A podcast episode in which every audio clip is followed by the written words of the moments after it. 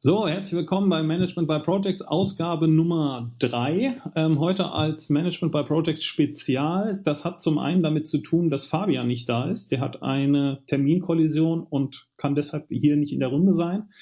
Ähm, dafür habe ich aber zwei spannende Gäste heute bei mir im Studio beziehungsweise über Telefon äh, am anderen Ende der Leitung. Und zwar sind bei mir Hartmut und Christian.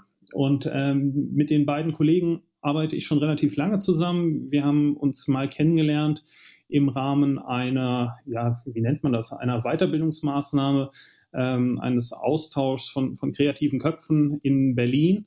Und die beiden beschäftigen sich mit dem Thema Digitalisierung und der Vermittlung von Skills. Und das ist ja, äh, das Thema der heutigen Ausgabe. Und damit ihr auch ein Gefühl dafür bekommt, wer das ist, mit dem wir hier äh, sprechen, ähm, ja, die erste Frage vielleicht mal schon in Richtung von dir, Hartmut. Ähm, du hast in deiner Signatur stehen, du bist Intelligence Architect. Ähm, das ist jetzt eine sehr untypische Jobbeschreibung. Was kann man sich denn darunter vorstellen? Ja, ist es schön, äh, dass ich hier sein kann und vielen Dank für die Einladung, lieber Mel. Ja, was kann man sich darunter vorstellen? Ähm, äh, bei LinkedIn werde ich tatsächlich dann von Architekturbüros oder Projektmanagement-Unternehmen äh, dann auch mal gerne angeschrieben. Damit hat es insofern was zu tun, als das eigentlich, es ist irgendwie so ein Lehnberuf. Wie so ein Lehnwort ist es eigentlich ein Lehnberuf. Und äh, weil wir im Moment einfach kein, kein Jobprofil, keine Beschreibung dessen haben, was wir eigentlich so machen. Und glaube auch, dass daran liegt, dass wir das, was wir tun, etwas anders sehen als andere. Das erklärt jetzt noch nicht so viel. Ähm, Intelligence Architect deshalb, weil äh, wir, also äh, ich arbeite für und mit Birds on Mars und das ist eine kleine Unternehmensberatung. Ich sage immer Boutique-Unternehmensberatung, weil es eigentlich nichts von der Stange gibt und ähm, wir uns sehr viel Gedanken darüber machen, wie man Dinge originell machen kann. Und wir beraten Unternehmen eben zum Einsatz von künstlicher Intelligenz, Machine Learning beziehungsweise der Verwendung ihrer Daten. Und für uns ist es wichtig und deswegen Intelligence Architect eben Intelligenzen zusammenzudenken.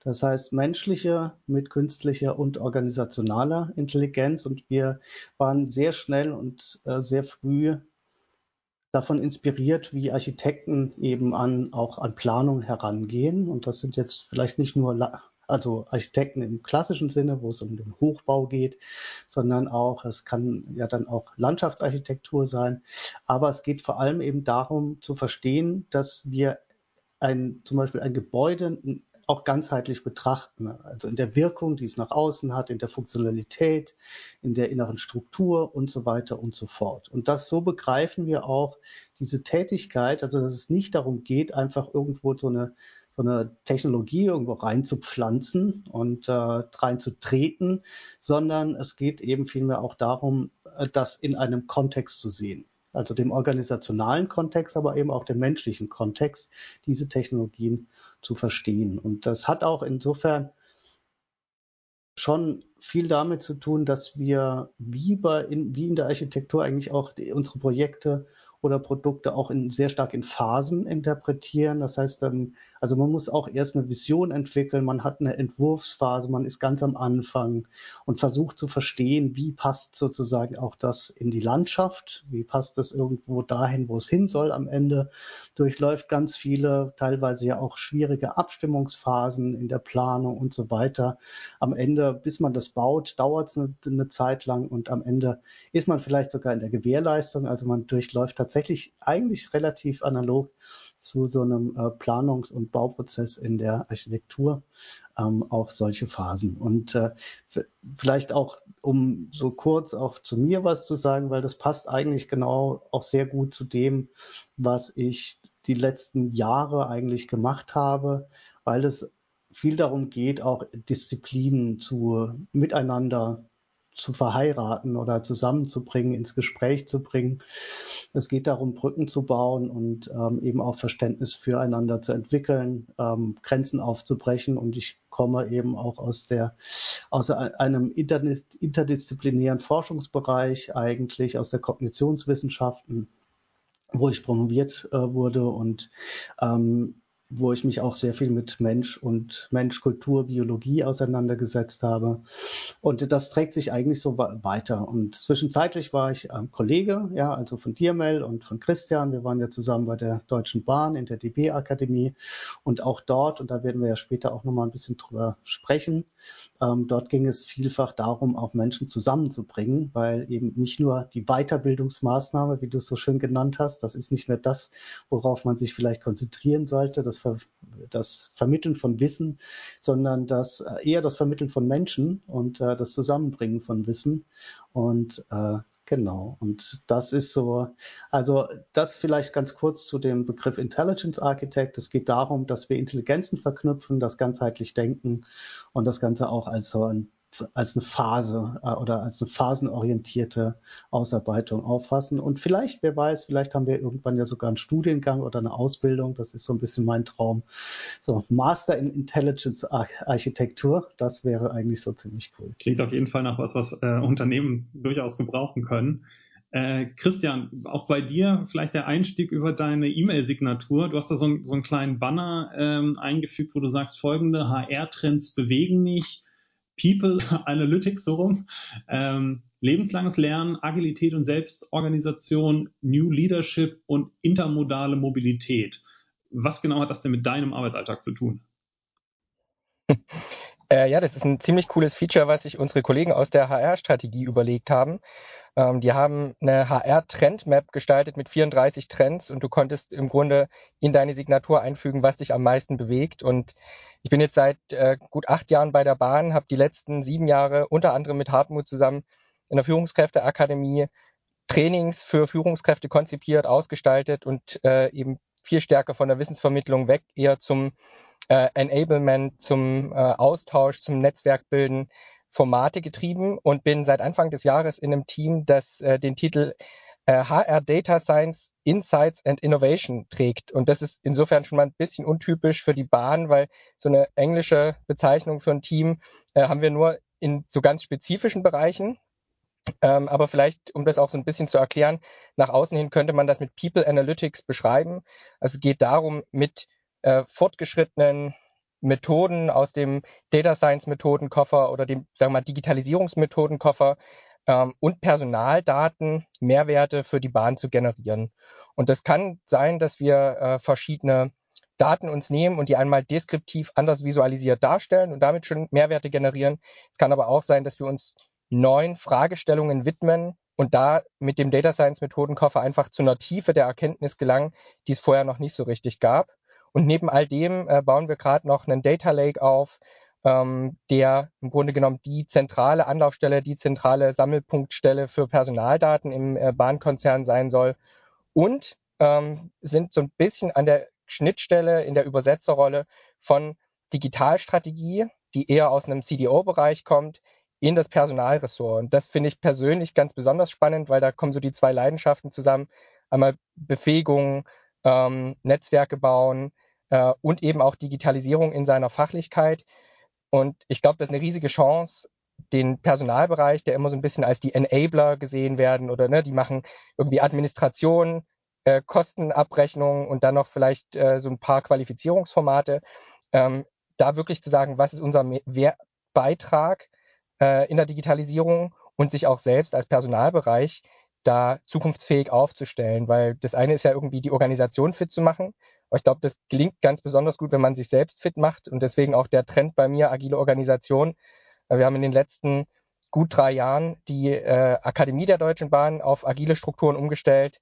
Und das vielleicht so als Abschluss des Intros ist eine ganz besondere Erfahrung gewesen, weil wenn du zu agiler Arbeitsweise qualifizierst, ist das eben was vollkommen anderes, wenn du es selbst erlebt hast. Also aus einer Betroffenheit, aus einem eigenen Beschäftigen mit Themen, äh, Dinge an Menschen bringen und vermitteln, ist für mich äh, gerade an diesem konkreten Beispiel nochmal ganz anders erlebbar gewesen, als wenn man es eher aus dem Lehrbuch hört und dann weitervermittelt.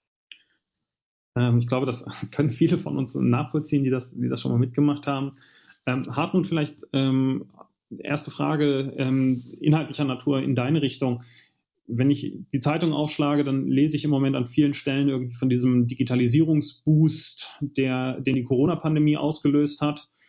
Und ähm, ich muss mich dann immer fragen, auch weil wir jetzt gerade bei Christian schon das Thema HR gehört haben, ob das wirklich der Fall ist. Weil was ich beobachte ist, klar, wir haben jetzt irgendwie die tausendste App, die uns irgendwie hilft, unsere Meetings zu organisieren. Und wir haben alle im Homeoffice jetzt unsere physischen Meetings nach und nach in Microsoft Teams ähm, geschoben. Aber diese Produktion, äh, Produktivitätsschübe, die wir uns eigentlich unter Digitalisierung versprochen haben oder die dann immer unter Industrie 4.0 und sowas ähm, runtergebetet werden, die beobachte ich jetzt so nicht. Ähm, ist das, also liegt das jetzt an meiner Branche, dass ich die nicht sehe oder ähm, wie siehst du diesen Einzug der Digitalisierung in den Unternehmen, in die du Einblick hast? Divers. Also ähm, was ich schon sehe, also ich Booster, es ist, ich glaube, Booster ist vielleicht ein bisschen viel, aber es hat sich durchaus für mich merklich etwas verändert. Und zwar, also wenn wir jetzt, wenn wir eben Kurse geben, die wir früher in Präsenz gegeben haben, die tun wir, geben wir jetzt online.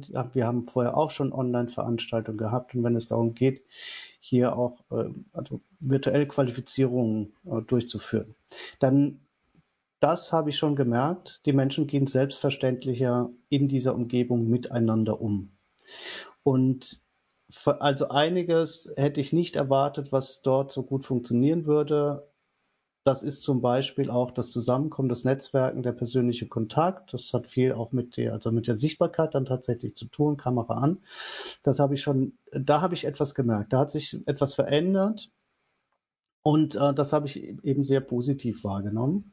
Gleichzeitig hat es auch so eine gewisse Schattenseite. Die Leute werden müde. Ja, das ist, äh, sie haben also gefühlt Sie machen es teilweise, sie haben aber auch nicht mehr so große Lust, jetzt wieder äh, und immer noch und ständig vor dem Bildschirm zu setzen. Das kann ich auch sehr gut nachvollziehen, weil es ist auch nicht die natürliche Haltung des Menschen, dass er vor dem Bildschirm sitzt. Haben wir vorher schon gemerkt. Jetzt merken wir es noch mehr. Äh, deswegen gehen plötzlich alle spazieren. Ähm, ja, und also deshalb glaube ich, kulturell hat sich so ein bisschen was verändert.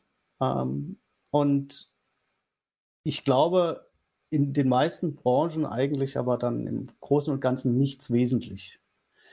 Ähm, und gerade du, du bist jetzt also bei der SBB, da ähm, ist genauso wie bei der Deutschen Bahn, die hat, hatten dadurch ja auch ein, hatten ja durchaus auch Einbußen dadurch, dass äh, plötzlich die Leute eben nicht mehr mit der DB fahren oder mit dem Zug fahren oder mit der SBB, das heißt, der öffentliche Personennahverkehr, so Gemeinschaftsverkehr, die sind halt dann irgendwie so, werden halt nicht mehr so genutzt. Und das ist natürlich schlecht. In anderen Bereichen, Luftfahrt, Automobilindustrie, ist es eher ähnlich. Und ähm, nur wenige Branchen haben ja davon sehr stark profitiert, sagen wir mal. Und, äh, und einige sind da wahrscheinlich dann auch unter Druck geraten, aber mit, ähm, also da haben wir jetzt persönlich keine Kunden ähm, unter Druck geraten und mussten handeln, ne, dass dieser Handlungsdruck da ist.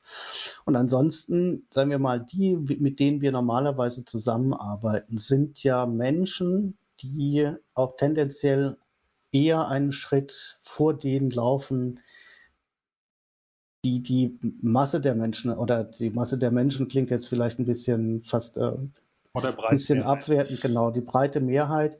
Also eher die Avantgarde, die etwas bewegen wollen, die inspiriert werden wollen, die ein Interesse zeigen, die diese Offenheit haben. Insofern, und dort hat sich eigentlich nicht, nicht groß was verändert. Ähm, und ich sehe jetzt auch nicht, dass irgendwo ähm, aufgrund dessen ähm, jetzt plötzlich äh, diese große, irgendeine große Digitalisierungskampagne ähm, Digitalisierungskampagne dann gestartet wurde. Das nicht. Ähm, aber wie gesagt, also ich glaube, es hat etwas, also hat so ein bisschen etwas an den Voraussetzungen geändert. Und äh, gerade neulich habe ich mich, äh, und zwar vor zwei oder drei Tagen, habe ich ähm, mich mit einem, mit Bennett Etziva, ähm, der am Weizenbaum-Institut für die vernetzte Gesellschaft forscht, ähm, auch mit ihm unterhalten und der hat mir auch dann nochmal so ein, so ein, das ein bisschen geschärft, diesen Gedanken dafür, dass wenn wir auf Datenkultur oder ähm, sagen wir mal digitale Reife schauen, dass wir viel zu häufig eben den Maßstab daran setzen, was vorhanden ist ähm, im technischen Sinne und dass es weniger darum geht äh, zu schauen, ähm, welchen Boden haben wir eigentlich. Und äh, das finde ich insofern ganz spannend, weil ja Kultur, also von lateinisch culturare, dann ähm, von Bebauen, Pflegen kommt und ähm, Du hattest irgendwie in, auch äh, uns in der Mail davor geschrieben, ja, also wenn ich einen Scheißprozess digitalisiere, dann habe ich halt einen digitalen Scheißprozess. Ähm, genauso ist es mit der Kultur. Also wenn ich ne, auf, wenn ich da jetzt plötzlich mit der supergeilen Technologie komme und die Kultur ist nicht dafür da, der Boden ist nicht da, dann wird sie einfach, wird nichts passieren. Ne? Und insofern stimmt mich doch so ein bisschen hoffnungsvoll und optimistisch, bin auch irgendwie so ein unverbesserlicher Optimist, ähm, dass eben gerade durch die Pandemie sich auch in den Köpfen so ein kleines bisschen etwas verändert hat. Also dahingehend, dass wir sehen, dass bestimmte Dinge gehen, von denen wir es nicht erwartet haben. Und dass sich so ein etwas, etwas in Richtung ähm, ja, Offenheit gegenüber neuen Technologien auch getan hat und dass wir darüber ähm, eher über die fast durch die Hintertür ähm, bessere Möglichkeit, äh, Möglichkeiten haben, tatsächlich auch Wertschöpfungspotenziale der Digitalisierung dann auch zu heben. Ich springe da mal mit drauf, äh, Hartmut, weil ich glaube, die Frage ist ja schon knifflig zu beantworten. Ne? Also haben wir jetzt einen Boost für Digitalisierung und es soll jetzt nicht zu akademisch oder definitorisch sein, so, aber ich glaube, je nachdem, wen du fragst, was mit Digitalisierung gemeint ist, kriegst du halt eine andere Antwort. Und ich glaube, das hat Hartmut jetzt sehr gut beschrieben. Sprichst du über digitale Kultur, was auch immer genau da drin steckt, äh, sprichst du über digitale Zusammenarbeit, dann hat sich aus meiner Sicht, äh, ähnlich wie Hartmut das jetzt auch gerade schon gesagt hat, definitiv was getan. Äh, sprichst du über digitale Technologien und technologischen Fortschritt, da glaube ich, haben wir an den Basics ein paar Dinge jetzt äh, aufgeholt. Aber wenn wir da mal über die deutschen Grenzen hinaus gucken, äh, glaube ich, sind wir auf jeden Fall jetzt zumindest mal nicht die Überflieger und auch nicht schnell genug. Und äh, ich glaube, da sind andere Länder uns auch in dieser Corona-Zeit ähm, noch mal stärker davon geeilt. Also gerade, ne, man muss bloß mal nach Frankreich schauen und da sind bestimmt viele Dinge auch in anderen äh, Bereichen des Lebens, die im Argen liegen. Aber gerade wenn es um Innovationen und digitale Technologien geht, äh, ist Frankreich, glaube ich, schon einer der europäischen äh, Vorreiterstaaten, auch in, in Skandinavien. Und das ist so ein bisschen die Frage. Ne? Also hat uns das jetzt einen Boost gegeben? Ich will es nicht missen, äh, weil wir sind, äh, genau wie es Hartmut auch gesagt hat, in, in der Sache offener geworden. Äh, ich glaube, so eine Grundskepsis gegenüber neuen Technologien konnte ein bisschen runtergefahren werden. Aber erstmal ist natürlich die Frage, wie nachhaltig ist das? Also schwingt sich das System wieder auf einer gesunden deutschen Skepsis ein? Äh, oder vielleicht sogar geht es so, so, drüber hinaus? Ähm, und wie sehr kann sich diese digitale Zusammenarbeit, in der wir, glaube ich, sehr geübt geworden sind, äh, auch etablieren? Und wie kriegen wir das jetzt aber auch technologisch auf die Straße? Weil das ist jetzt gut, wenn wir zusammenarbeiten, aber ich glaube eben, um Innovation zu treiben, ist Zusammenarbeit eine wesentliche Komponente, aber die Technologie und auch Hartmut hat es ja vorhin bei äh, der Beschreibung des Architekten nochmal gesagt, diese organisatorische Intelligenz, ne, kriegen wir jetzt auch Organisation anders gebaut und gedacht.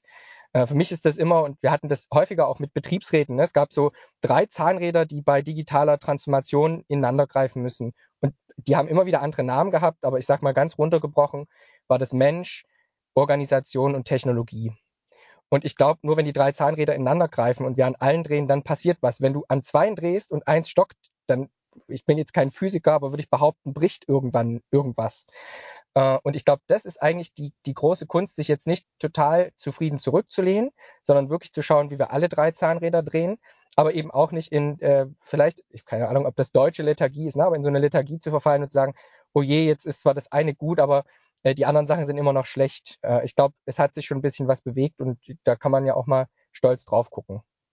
Und vielleicht sogar als Ergänzung nochmal, weil äh, ganz schön gesagt, also kehren wir zu dem deutschen, gesunden deutschen Skeptizismus zurück. Ähm, wo, wo geht, also wo schwingt sozusagen dieses System auch wieder hin? Also man sieht eben so, so einerseits die, so, so, ich kenne einen, einen Chef, der, der ähm, jetzt das durchgehalten hat, alle Mitarbeitenden ins Büro hat kommen lassen, äh, scheiß drauf, ja, einfach durch die komplette, durch den kompletten Lockdown durch. Und ähm, tatsächlich ist es auch gut gegangen und der wird ja jetzt sagen, naja, habe ich doch gesagt, wusste ich doch, muss man nicht, man braucht kein Homeoffice. Ja? Also das wird es natürlich geben und der wird sich da in die Richtung ja auch nicht verändern wollen. Ähm, was ist, also was ich glaube, wenn, wenn man etwas verändern möchte, das, das sehen wir ja immer wieder in den letzten Jahren, weil wir haben uns ja bei einer Veranstaltung kennengelernt, wo auch Menschen zusammenkamen, die etwas bewegen wollen. Und äh, wir haben in den letzten Jahren mit so vielen Menschen zu tun gehabt, die teilweise einfach ein Interesse hatten, aber manche etwas bewegen wollten. Und sagen wir mal, von 1000 kehren, kehren wahrscheinlich vielleicht 900 kehren wieder in ihren Ursprungszustand zurück. Die gehen in das Daily Business über. Und dann von den verbliebenen 100 sind es vielleicht 70, die anfangen und langsam sind und 30, die, die wirklich, wirklich, wirklich weitermachen. Und, ähm, und an die muss man sich halten. Man muss die, aus denen holt man sich ja auch die Kraft, ja, weil wenn wir immer auf die schauen würden, auf den großen Teil derjenigen, ähm, die einfach so weitermachen wie vorher und die es auch irgendwie komisch finden, dass immer irgendwelche Leute irgendwas am Bestehenden verändern wollen zum Besseren, also dann würden wir ja auch nicht weitermachen. Ne? Dann würde ja nicht gehen. Also insofern wird, glaube ich, eben auch gesellschaftlich, es wird ein ganzer Teil wieder zurückschwingen in den Ursprungszustand. Aber ein, ein kleiner Teil wird ein Stück weiter sein. Und dieser kleine Teil ist größer, als wäre es nicht passiert. Damit will ich jetzt nicht sagen, dass das alles toll ist, was passiert ist, also mit der Pandemie. Aber in der Hinsicht glaube ich, hat es durchaus jetzt nicht einen Boost, aber einen guten Impuls im Starten gegeben. Ich spreche gern von Momentum. Also es gibt momentan für Qualifizierungsformate, für Austausch, es gibt so ein Momentum. Leute kommen eher in Austausch äh, und fragen, ne, wie habt ihr das gemacht? Wie stellt ihr euch jetzt auf? Und ich glaube, das Momentum verschwindet aber auch wieder. Also ich bin, bin großer Sportfan, ne? Und da kennst du das ja irgendwie. Da, du kannst 3-0 zur Halbzeit führen, aber dann kippt das Momentum und du verlierst das Spiel irgendwie noch 4 zu 3, weil du eben nicht die, die Welle gesurft bist. So. Und das ist, glaube ich, jetzt eine super entscheidende ähm, Thematik und wir sind regelmäßig im Austausch mit anderen Unternehmen. Ähm, bei E.ON beispielsweise, da ist jetzt eine neue Digitalvorständin, werden Themen getrieben von äh, Basics, äh, wie kann ich eigentlich MS Teams bedienen, bis hin zu Spezialistenqualifizierung für die Cloud. Und das macht gerade ein Team, was ein bisschen zwischen HR und, und Technik, Digitalisierung liegt. Also es gibt ganz eigene Lösungen, die gerade entstehen. Äh, zuletzt habe ich äh, mit Claudia Plattner gesprochen, die jetzt äh, die CIO bei der äh, Europäischen Zentralbank ist, die gesagt hat, ne, klarer Kurs ist, digitale Zusammenarbeit und dafür brauchst du Haltung, dafür brauchst du Infrastruktur und dafür brauchst du irgendwie auch Technologien und, und Befähigung, um sozusagen die Dinge zusammenzudenken. Und das finde ich eigentlich jetzt gerade das Spannende, zu gucken, wie nutzt eigentlich jedes einzelne Unternehmen sein Momentum, sich darüber auszutauschen. Ich glaube, Copy-Pasten wird nicht funktionieren, sondern wirklich zu gucken aus der eigenen Stärke heraus. Ich glaube, so ein Ansatz, den ein äh, innovatives, mittelständisches Unternehmen, was sich, keine Ahnung, mit ähm, neuen Antriebsmöglichkeiten beschäftigt, wie, wie die jetzt digitale Technologien für sich in die nächsten fünf Jahren umsetzen wollen, da kann die Bahn mal reinhören, aber wahrscheinlich nicht copy-pasten. Das wird nicht funktionieren. Aber diese inspirierenden Austauschformate, die haben wir in der letzten Zeit äh, weiter forciert und ich habe das Gefühl, da ist die Offenheit da und dieses Momentum jetzt zu nutzen, aber eben auch nicht nur zuzuhören, sondern wirklich auch in Aktion zu kommen, weil zuhören ist ja immer schön. Ne? Jetzt sind wir alle so ein bisschen dehydriert, gehen auch gern wieder ins Kino und lassen uns wieder berieseln und so ein Austausch kann auch immer berieselnd sein. Aber die Frage ist ja, was kriegst du dann in die Umsetzung? Äh, und trauen wir uns eben ganz konkret auch mit Menschen aus anderen Unternehmen mal Dinge gemeinsam zu denken und zu konzipieren. Und sei das jetzt mit Vertretern aus der Wissenschaft oder eben wirklich aus einem anderen Konzern, aus einem äh, Startup, da Dinge zusammenzubringen, die sich befruchten. Das würde ich total schön finden. Und ich glaube, auch dafür haben wir ein Momentum. Ähm, und das, äh, da hoffe ich, dass wir diesen Boost schaffen, von dem du gesprochen hast, Mel. Dann nutze ich gerade mal das Momentum, um einen kurzen Werbeblock einzuschieben, ähm, weil Ihr veranstaltet am 29. Oktober zum wiederholten Mal den DB Exchange Day. Das ist ein Barcamp, das ihr schon öfter gemacht habt und dieses Mal stellt ihr das unter, den, unter das Motto 10 Jahre Data Science, wo steckt der Wert? Und habt in der Ankündigung geschrieben, dass ihr über 400 Personen aus über 100 Unternehmen zusammenbringt, äh, damit ihr reflektieren könnt, wo entsteht eigentlich der Mehrwert im Bereich Data Science, ähm, wollt euch dabei aber auch nicht nur den technologischen Seiten des Themas widmen, sondern eben auch ganz bewusst ein Augenmerk legen auf organisatorische und kulturelle Aspekte. Ähm, Hartmut, vielleicht du, du bist ja, glaube ich, näher an der äh, Organisation auch dran. Was genau ist das, was ihr euch darunter versprecht und ähm, was waren auch so die Erfahrungen aus den letzten Barcamps, die ihr da gemacht habt? Mhm. Also zunächst muss ich einschränken, wir haben 400 Leute eingeladen aus über 100 Unternehmen. Ähm, es werden sicher nicht so viele werden. Das ist meistens ist es keine so, so super große Runde ähm, und vor allem, also auch da merken wir jetzt ähm, genau online, reine Online-Durchführung ähm, ist die Begeisterung nicht so groß, als würden wir uns in, in dem tollen Kaiserbahnhof in Potsdam treffen. Ich glaube, da wäre mehr als mehr Resonanz nochmal gekommen. Aber ähm, man, also sind noch äh, Plätze frei. Äh, vielleicht ganz kurz, wie, wie das entstanden ist, weil ich glaube, daraus erklärt sich auch so ein bisschen das, ähm, wozu wir das machen. Also ich meine, wir sind im sechsten Jahr und äh, ich bin, als ich zur DB-Akademie gekommen bin, äh, ich war davor bei einem kleinen Medienhaus, das eben auch Kongresse und Tagungen angeboten hat auf dem freien Markt. Und äh, ich habe dort ein Team geleitet und ähm, diese Veranstaltungen kosten Unternehmen relativ viel Geld und die DB schickt ja auch viele Menschen auf Fachtagungen und Kongresse. Und äh, ich dachte irgendwann, naja, es ist doch irgendwie ist doch auch irgendwie Quatsch. Also ich schicke da die ganzen Leute hin, die zahlen einen Haufen Geld, ähm, ist natürlich, es gibt gutes Essen und äh, man hat eine gute Zeit, ja, also das ist keine Frage. Und Netzwerken, ja, also passt. Aber äh, meistens sind die, äh, die, die Best Cases, die ja da immer stattfinden, äh, nur so halbwegs relevant ähm, weil man ja auch dann als Unternehmensvertreter dann irgendwie dann das auch ja so erzählen will, dass das Unternehmen in einem guten Licht dasteht. Und äh, dann äh, kam mir die, die Idee, naja, lass uns doch einfach die Unternehmen in das Unternehmen reinholen, ähm, in Form eines äh, unternehmensübergreifenden Austausches und ähm, hatte dann eben die Idee, so ein Barcamp zu machen. Das heißt, also die Teilnehmenden sind Teilgebende.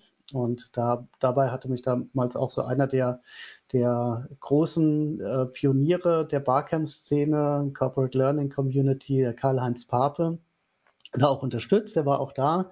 Bin ich äh, nach wie vor sehr dankbar. Und äh, als ich die Idee sozusagen gepitcht habe bei der Leitung, bei der Jenny Zeller, äh, meinte sie, ja, okay, ja klar, können wir machen, weil die Rechnung ist ja relativ einfach. Wenn du 1000 Euro für eine zweitägige Tagung oder anderthalbtägige Tagung bezahlst ähm, und brauchst ein Budget von 10.000 Euro, um ähm, 30 dB interne und 70 dB externe zusammenzubringen, ja, dann ist die Rechnung eigentlich schon mal ganz gut. Das heißt, kostenmäßig, wirtschaftlich top. Und ähm, gerade zu der Zeit äh, war die DB Akademie und die DB als Unternehmen nach wie vor auch sehr, sehr geschlossen gegenüber ähm, externen Unternehmen und de das Wissen, dem Wissenaustausch.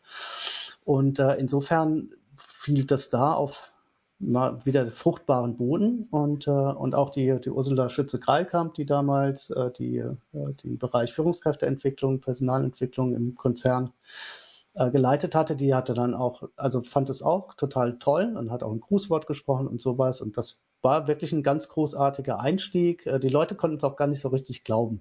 Irgendwie. Also es ging, ging um Lernen, Führung, äh, Lernen in der Zukunft, Führung. Und wie das bei so einem Barcamp ja üblich ist, die Themen wird grob gesetzt, aber letztlich ähm, ist man relativ breit in dem, was dort angeboten wird. Und wir versprechen uns oder haben uns damals und versprechen uns nach wie vor einfach den interdisziplinären Austausch, der auf Augenhöhe und sehr, sehr praxisorientiert stattfindet. Es geht nicht darum, sich zu verkaufen und zu sagen, oh, bei dem Unternehmen XYZ, wir machen das halt genau so und das ist super geil und ja, sondern es geht ja eher darum, dass man wirklich auch ähm, auf einer ganz anderen, in einer ganz anderen Atmosphäre zusammenkommt. Es geht, ist ja nicht so frontal, sondern eher in kleineren Gruppen meistens.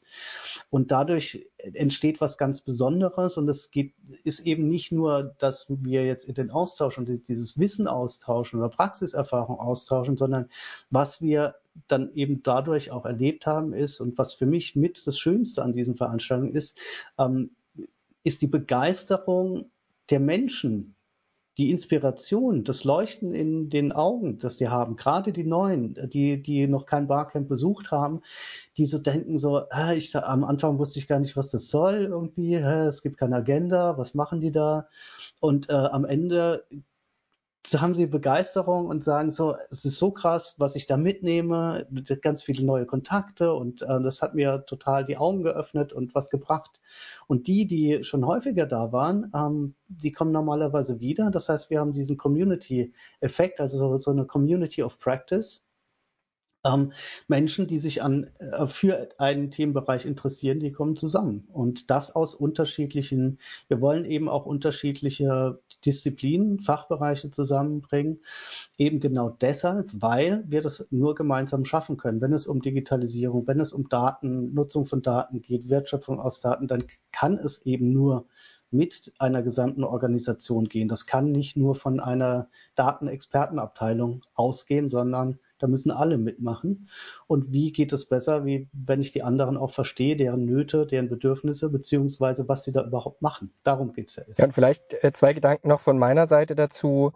Das eine ist, es kamen anfangs natürlich große Unternehmen, die gesagt haben, oh wow, DB, das ist ja ähnlich zu den Dingen, die wir so tun. Also ich denke gerade so an eine AOK, äh, die zum Teil eine ähnliche DNA haben. Ähm, E.ON, ähm, VW, also tatsächlich sogar aus der Mobilitätsbranche, wo wir anfangs gedacht haben, na, äh, ob das so gut geht, aber das war ein super fruchtbarer Austausch. Und jetzt haben wir natürlich so ein paar Alumni, ähm, die in den letzten Jahren dabei waren und vielleicht gar nicht mehr unbedingt in der Bahn sind, die aber ähm, in den letzten Jahren dann, weiß ich nicht, Berliner Stadtreinigung fällt mir ad hoc ein. Oder tatsächlich zur äh, Schweizer Bundesbahn gewechselt sind, gibt's ja auch welche.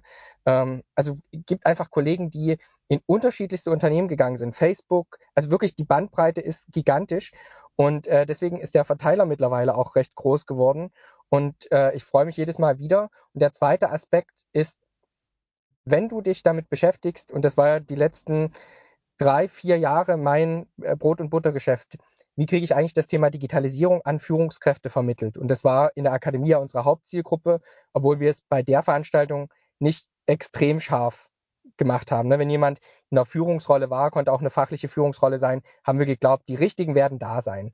So, aber wenn du dir Gedanken darüber machst, wie schaffst du es eigentlich Führungskräften was zum Thema Digitalisierung an die Hand zu geben, dann hast du ja im Grunde zwei wesentliche Aspekte. Das eine ist dieses spielerische Ranführen an Technologien. Das ist was, was Hartmut und ich in unterschiedlichsten Formaten wirklich, kann man sagen, geil aufgesetzt haben. Ne? Also als man sich noch persönlich treffen konnte, haben da einfach Führungskräfte zusammen dem Schraubenzieher dagestanden, ein Raspberry Pi zusammengebaut, was kleines, äh, also eine kleine Wetterstation gebaut und sind nach Hause gegangen und hatten halt das Gefühl, Digitalisierung zum Anfassen. Ist das was, was nur mit Führungskräften geht? Nein. Ist es aber wichtig, Führungskräften einen geschützten Raum zu geben, wo sie auch sagen, damit habe ich mich noch nie beschäftigt äh, und ich probiere das mal aus und gehe wirklich so ein bisschen digitalisiert aus so einem Format raus. Ja, und deswegen haben wir das gemacht. Resonanz immer großartig, aber auch immer so eine Schwelle, über die die Kollegen erstmal springen mussten, um dann teilzunehmen. Der zweite Aspekt ist ja, was ist Führungskräfte spezifisch im Kontext von Digitalisierung? Und da geht es für mich vor allem um tragfähige Entscheidungen treffen. Äh, und dafür musst du grundsätzliche Konzepte kennen, musst äh, mit Leuten in den Austausch kommen, musst digital kollaborieren können, musst einen strategischen Blick haben. Da gehört so ein Konglomerat von Themen dazu ähm, mit immer der großen Schwierigkeit, wenn du das an den Management-Schulen dieser Welt besuchst, und da habe ich mir schon ein paar Sachen angeguckt, dann kann das auch schnell in so einen generischen Blabla enden. Und das ist genau das, was wir nicht brauchen, sondern wir brauchen eigentlich genau diesen Connect, diesen Brückenschlag zwischen dem führungskräftespezifischen Blick, diesem strategischen Aspekt und dem sehr konkreten, ich bastel mal oder ich visualisiere mal Daten mit einem Visualisierungstool. Und für mich ist der Connect genau so ein Format, wo ich mit anderen Führungskräften weitestgehend ungezwungen in den Austausch kommen kann und das auch unternehmensübergreifend. Weil dann kommt es in die Anwendung. Wenn ich nur irgendwie Business Model Canvases lerne äh, und äh, die, die wichtigsten Begrifflichkeiten aus der Blockchain und äh, weiß ich nicht, aus dem Datenmanagement, dann ist die Gefahr, dass daraus so ein richtiges Bullshit-Bingo entsteht, viel größer, als wenn ich das nicht tue. Ähm, aber genau diesen Connect herzustellen, welche strategischen Entscheidungen sind für Führungskräfte wichtig, ähm, wie ist das eigentlich in anderen Unternehmen, wie kann ich das für mich übertragen und was heißt das ganz konkret, was machen meine Mitarbeitenden denn, wenn sie irgendwie Dinge programmieren, wenn sie sich mit neuen Technologien beschäftigen, was meinen die eigentlich?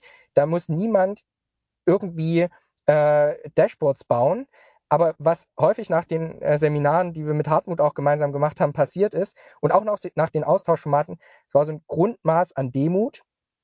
Ähm, und ich habe das Gefühl, danach haben Führungskräfte eher mal nachgefragt, das Gespräch gesucht, waren ein bisschen sprachfähiger miteinander und mit ihren Kolleginnen und Kollegen und haben halt nicht so einfach Dinge über den Zaun geworfen und sich gewundert, dass nach vier Wochen immer noch kein fertiges IT-Tool fertig war. Und das finde ich ist ein, ist ein Riesenschritt. Aber auch da, ne, Hartmut, äh, wir hatten zuletzt drüber gesprochen, ähm, die Resonanz lässt gerade wieder ein bisschen nach, sol solche Formate auch zu besuchen. Und deswegen hoffen wir einfach auch über den Austausch und über das Netzwerk da Begeisterung zu streuen. Denn äh, wie gesagt, ne, das Momentum ist halt jetzt. Genau, also, so, also im Sinne von Proletarier aller Länder vereinigt euch, äh, dachte ich auch so, äh, Enthusiasten aller Fächer vereinigt euch. Ja? Also tatsächlich, ich meine, wenn ich noch nie damit gearbeitet habe. Also ganz viele, ich habe hab das erlebt, äh, ja, gerade so im Bereich HR, ähm, aber auch in anderen ähm, Bereichen, in anderen Arbeitsbereichen ist es ja so, dass ich nicht unbedingt Kontakt äh, zum Beispiel mit mit den Technologien habe, also mit, mit Coding, ja, mit Entwicklungsumgebung, mit Datenanalysen, ja, und, und wenn, dann ist es, sind das eher so klassische Formen davon und äh, ich habe dann eben auch nicht unbedingt die, die, die, die Nerds äh, in meinem Team drin. Was ich aber erreiche, wenn, wenn ich solche Veranstaltungen habe, wo es eben auch nicht nur auf so einem High-Level ist, also wo es eben nicht nur Führungskräfte sind, sondern da ist auch sind Studenten dabei, Professorin dabei, da ist ein Praktikant dabei, da ist, ist aber eben auch ein Fachexperte dabei. Und du hast eben eine sehr, sehr große Mischung von unterschiedlichen Menschen, Reifegraden, Persönlichkeiten, also einfach das sehr, sehr hohe Diversität, dann habe ich die Gelegenheit, einfach auch zu schauen, ja, was machen die denn da eigentlich, ja, und ähm, auch zu verstehen, weil genau dieser Raum auch, wo ich eben auch nicht diese Rolle zum Beispiel in einem hierarchischen System, also von Vorgesetzten und, ähm, und sozusagen Untergebenen habe, in, in diesem Bereich kann man sich ja auch ganz anders austauschen und ähm, kann ganz anders auftreten. Und das ist, ich glaube, das halt hilft sehr, sehr viel auch. Also gerade wenn man jetzt über, über Transformation spricht, das anzustoßen, dann ist eben genau diese, diese Räume zu schaffen, wie Christian sagte, diese Räume zu schaffen, ähm, in den Austausch zu gehen, sich zu vernetzen und, äh, und auch eine bestimmte Kultur auch darin zu entwickeln, in dieser Community, das ist entscheidend und das ist wichtig. Und dafür, das ist da das Lustige, dafür braucht man noch nicht mal viel Geld. Und äh, Hartmut, ein, ein habe ich noch. Äh, die Frage ist ja immer, wo fängst du an? Also äh, an allen Fronten gleichzeitig zu qualifizieren, insbesondere jetzt auch bei einem Unternehmen wie der Bahn, äh, wo Corona schon einen Einschlag hatte, ganz klar. Ähm, da muss man natürlich fokussieren. Und bei uns ist gerade das Thema Datenmanagement ähm, sehr stark in den Vordergrund gerückt worden, äh, das eben mal nicht nur aus so einer Konzernleitungsperspektive zu bespielen, sondern breiter zu denken. Und das finde ich persönlich ziemlich gut, weil du stellst fest, dass natürlich Daten und Informationen, die daraus generiert werden, für jemanden, der auf dem Zug unterwegs ist, äh, eine Kollegin, die, weiß ich nicht, im Vertrieb arbeitet, ein Kollege, der in der Instandhaltung ist, ganz unterschiedliche Dinge bedeuten. Und da gibt's Leute, die kennen Systeme in- und auswendig und sind sozusagen die absoluten Daten-Hidden Champions im Unternehmen. Die haben aber von Data Governance und Datenkatalog und solchen Dingen, die wir einführen aus der Konzernleitung heraus, noch gar nichts gehört und den Connect herzustellen. Und weil du gerade eben auch die Kultur nochmal angesprochen hast, da läuft eine Kampagne, die das Thema Datenbegeisterung jetzt in den Mittelpunkt steht, stellt. Ne? Und das finde ich super, vor allem das mal auch ein Stück weit weg von der Konzernleitung zu denken und da auch wieder Menschen zusammenzubringen und auch sich mal auf einen Punkt festzulegen, weil viele der digitalen Technologien funktionieren ohne ordentlich gepflegte Daten und Datensysteme nicht. Ähm, und irgendwo musst du ja anfangen. Du kannst natürlich auch anfangen mit, weiß ich nicht, alle machen sich zu Quantencomputing fit. Ähm, und wir lassen auch das Thema Quantencomputing nicht außen vor und auch Blockchain und was es nicht alles gibt. Aber sozusagen mal die Kräfte auf einem Thema zu bündeln und dazu große Menschen und Communities in Austausch zu bringen, das schaffen wir, glaube ich, mit den Formaten äh, aus der Akademie heraus. Aber es gibt auch eine richtig große Data Community in der Bahn. Da ist jetzt am 14. Oktober wieder ein Meetup. Äh, da ist auch die Vorfreude immer groß. Und da sind eben wirklich von der neuen Digitalisierungsvorständin bis hin zu absoluten AI-Spezialisten, die, die sozusagen die Mega-Expertinnen in ihrem Fach sind, alle dabei und sprechen miteinander. Und ich glaube, daraus kann halt was richtig Cooles entstehen. Weil wir zeitlich schon ein bisschen fortgeschritten sind, hätte ich noch meine vorletzte Frage an euch. Ähm, und zwar, weil ihr es eben schon angeteasert habt, ihr sprecht ja auch viel mit anderen Unternehmen und äh, schaut euch an, was läuft bei denen. Ähm, die, werden ja auch Teil dieser Veranstaltung am 29.10. sein. Ähm, ich habe mich so ein bisschen die Frage gestellt, ich, also in meinem Berufsalltag habe ich ja viel irgendwie mit, mit irgendwelchen Assets zu tun, auf denen dann auch irgendwelche Software läuft und so weiter können eigentlich diese ganzen Herausforderungen, die wir haben, mit immer kürzeren Produktlebenszyklen ähm, und so weiter, können die eigentlich noch alleine gelöst werden oder brauchen wir nicht in Summe eine viel stärkere äh, unternehmensübergreifende Zusammenarbeit, weil es eigentlich für ein Unternehmen alleine gar nicht mehr möglich ist, diese ganzen Trends, ne, du hast gerade gesagt, Blockchain und äh, Quantencomputing und was da noch alles für Säue durchs Dorf getrieben werden, ähm, die tatsächlich zu beherrschen, ähm, obwohl ich gleichzeitig doch feststelle, dass dieser Bedarf ähm, oder dieser Reflex erstmal, ja, das machen wir alles selbst, das müssen wir insourcen, das ist unsere Kernkompetenz, ähm, an vielen Stellen dann doch erstmal durchschlägt, auch wenn man, wenn man ehrlich ist, überhaupt keine Ahnung von dem Thema hat. Also ich glaube, du hast die Antwort ja schon selbst ein bisschen gegeben oder zumindest habe ich eine Meinung rausgehört, die ich auch total vertrete. Äh, ich glaube, es geht an vielen Stellen nur noch gemeinsam. Es ist, glaube ich, auch gut, einen eigenen Weg für sich zu beschreiten und man muss auch nicht immer alles auf Krampf zusammen machen. Und ich glaube, auch Startup-Kooperationen, die wir in der Bahn sehr erfolgreich pflegen, ähm, dienen eben keinem Selbstzweck, sondern müssen am Ende auch mal auf wirtschaftliche Tragfähigkeit geprüft werden. Ähm, aber wir haben mit einem Team, was sich sozusagen um das digitale Ökosystem Bahn kümmert, äh, in der Konzernleitung, aber sehr stark verknüpft in die Geschäftsfelder. Also das heißt wirklich in operativen Betrieb, äh, da eine, glaube ich, sehr gute Aufstellung äh, in der Bahn, wie wir das machen. Und ich glaube, es geht wirklich nur noch im Miteinander. Und das, da gibt es natürlich auch ein Team, was sich wieder um digitale Beteiligung kümmert. Auch da kannst du Know-how-Transfer sicherstellen. Ich glaube, die Art und Weise der Zusammenarbeit, die ist ganz mannigfaltig. Äh, aber ohne Zusammenarbeit, ohne Kooperation wird es nicht funktionieren. Und das sozusagen mal im großen Rahmen gedacht ist auch das, was äh, Claudia Plattner, glaube ich, vertritt, äh, wenn wir an sie da denken. Das heißt, für ein Unternehmen geht es eigentlich nicht mehr allein, sondern nur noch im Miteinander. Und so, glaube ich, ist das für ein Land wie Deutschland äh, in Bezug zu Europa eine, eine gute Analogie. Ne? Manche Dinge gehen einfach nicht mehr allein. Da müssen wir uns eher als Länderverbund aufstellen, um wirklich die Potenziale zu heben, die sozusagen der, der Kontinent auch hat. Ähm, ja, das so meine, meine Gedanken dazu. Cool, Dankeschön. Dann, dann komme ich zu meiner letzten Frage. Wenn ich jetzt äh, angenommen, ich höre einen Podcast und da unterhalten sich drei äh, junge charismatische Herren über diese äh, Veranstaltung und ich sage, hey, da möchte ich jetzt Teil davon sein. Ich möchte an diesem ähm, äh, DB Exchange Day teilnehmen. Ich möchte mich mit anderen äh, Unternehmen vernetzen. Was muss ich da machen? Was kostet mich das?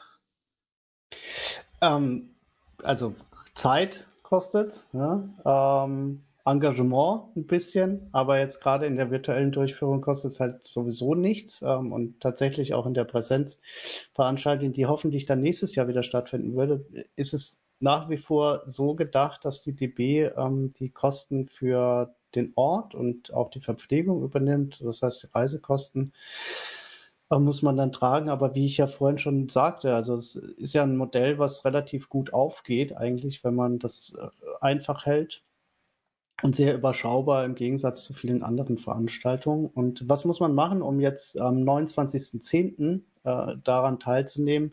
Ähm, den Link, den du sicher verlinkst unter, unter, dem, äh, unter dem Post von dem Podcast, äh, genau, da werden wir den Link zur Anmeldung ähm, freischalten oder den Link dann freigeben und dann kann man sich dort anmelden.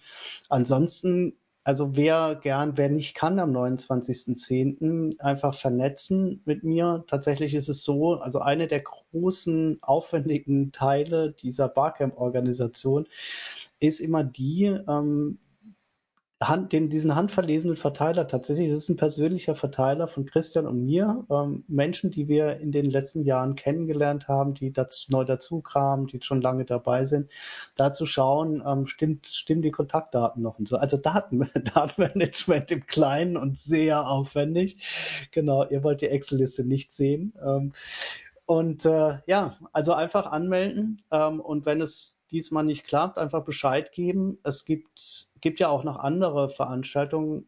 für mich ist, also hat, hat dieses Format überhaupt dann auch sehr viel, also zu sehr viel Erkenntnis geführt, weil es einfach, also weil ich gesehen habe, diese Vernetzung und dieser Austausch, dass der, dass das enorm wichtig ist. Und vielleicht auch zu dem, was du vorher gefragt hast, dieser unter, unternehmensübergreifende Austausch findet in den Hochtechnologiegebieten ja unternehmensübergreifend statt. Also warum, warum ähm, gibt Google, warum gibt Facebook, Uber, die großen Technologiekonzerne, warum geben die ihre, ihre Repositories frei? Warum, warum teilen die alles? Ja, weil dadurch wird es weiterentwickelt. Die Community denkt nicht, die Technologie-Community denkt nicht mehr in Unternehmen. Und natürlich gibt es immer schützenswerte Daten. Es gibt immer Teile, die äh, Unternehmen vorbehalten sein sollten. Aber die Entwicklung und die Zusammenarbeit, die hat längst Unternehmen verlassen und ist unternehmensübergreifend in diesen Bereichen. Und das fasziniert mich auch so daran, weil Lernen so stattfinden wird. Und wir haben lange, viel zu lange danach geschaut, wie das stattgefunden hat oder wie wir es gemacht haben, aber nicht, wie diejenigen machen, bei denen die Entwicklung und das Lerntempo ein anderes ist.